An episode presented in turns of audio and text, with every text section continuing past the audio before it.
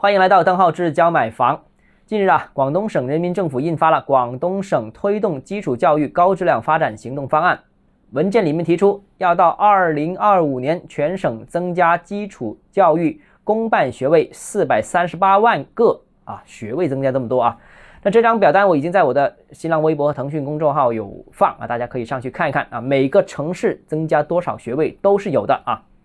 那未来五年新增学位数量。这个计划是怎么制定的呢？当然不是拍脑袋的了，而是根据这个城市、这个片区未来预计新增人口的数量和未来新增适龄儿童的数量的计划进行配建的。那新增人口越多，呃，适龄儿童越多，那相应的学校的数量也会相应更多。那这里边也反映了一个问题啊，配建的学校越多，也就意味着这个片区肯定未来的适龄儿童会比较多，而适龄儿童比较多，那这里的人口肯定也是比较多的。预期增加值嘛啊，比方说像佛山啊，未来五年计划新增四十四万个学位，四十四万个学位意味着什么呢？我除了一下，除以五就是等于每年新增八点八万个学位。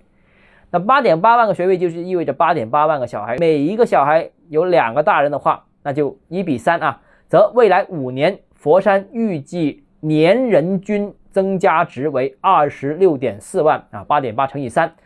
那这个数据是比较符合佛山第七次人口普查的人口增速的。那第七次人口普查和第六次人口普查数据显示，佛山过去十年时间里面，每年新增人口大概也就是二十五万左右。所以未来你看，也就是每年增加大概是八点八万个学位，也预计大概增加二十六万人左右。所以这个表也可以用作人口增长的预期。这个可能会更有参考意义，那对于住房的参考也更有价值了。那当然，人口增长速度比较快的，那对住房需求也是比较旺盛的了；少的，那对住房需求就稍微小小一点了。那这个也会影响房地产的价格的变动和土地市场的变动，大家可以做一个参考啊。